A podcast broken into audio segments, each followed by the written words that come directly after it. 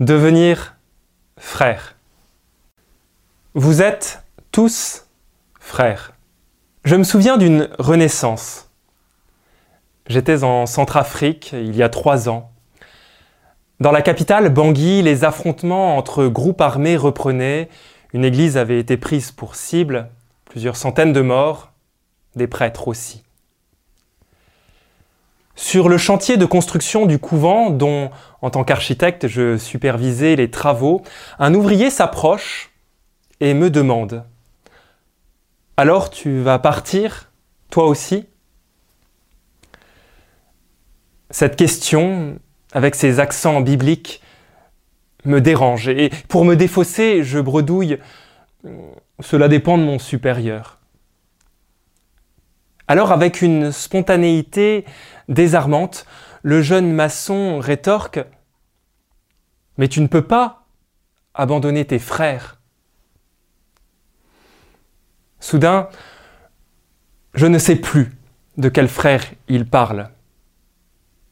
Mes frères dominicains, les habitants de ce pays, lui-même, avec qui je travaille depuis des mois, alors fondit sur moi une évidence. Je suis avec des frères, mes frères, ici, en Centrafrique. Là-bas, je naissais à une fraternité universelle que je savais, mais que je ne vivais pas. Je regardais ce maçon sans savoir quoi répondre. Plus encore qu'une voix qui crie dans le désert, c'était ce jour-là le Christ qui me parlait. Ce fut euh, douloureux comme une naissance. Et pourtant, plus que jamais dans cette famille qui brusquement s'est agrandie, je me suis senti vivant. Je ne l'oublierai jamais.